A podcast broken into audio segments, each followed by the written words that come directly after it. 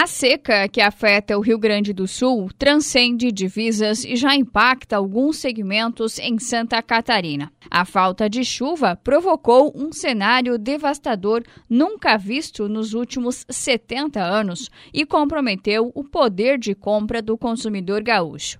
Renato Zacaron, presidente do Sindicato da Indústria de Cerâmica Vermelha Sindicer, explica que o estado vizinho é o principal cliente da cerâmica vermelha catarinense e que, por conta do atual momento, a construção está estagnada, fazendo com que os estoques das fábricas fiquem sem conseguir escoar a produção. Geralmente, no mês de dezembro, janeiro e fevereiro, as vendas, naturalmente, ela dá uma queda, tá?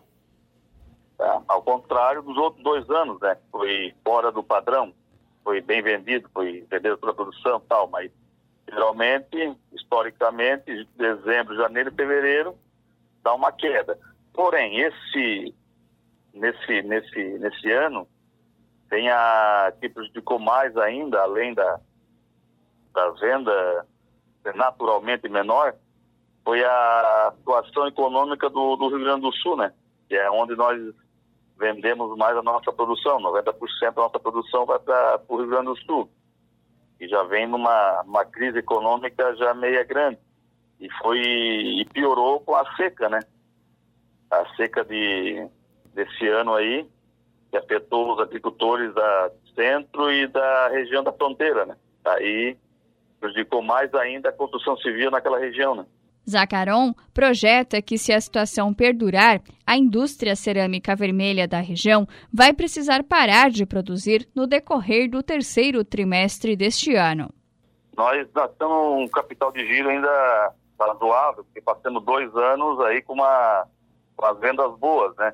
Mas se por acaso a médio e longo prazo essa, essas vendas não aumentarem, vão ter que abaixar a produção e até admitir em uns três, quatro meses com esses problemas. O mercado de cerâmica vermelha engloba toda a cadeia produtiva de telhas e tijolos da região.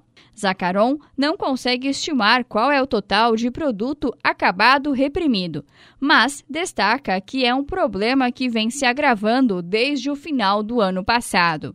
É uma, é uma quantidade considerável, tá? Por exemplo, a minha olaria, que eu fabrico aproximadamente 550 mil peças por mês, né? Eu tenho, nesses últimos três meses aqui, eu vendi apenas a metade. A outra metade está em estoque. Isso que eu abaixei a produção, né? Eu abaixei um pouco a produção, senão tava, tenha mais tocado ainda. Repórter Dayana Carvalho.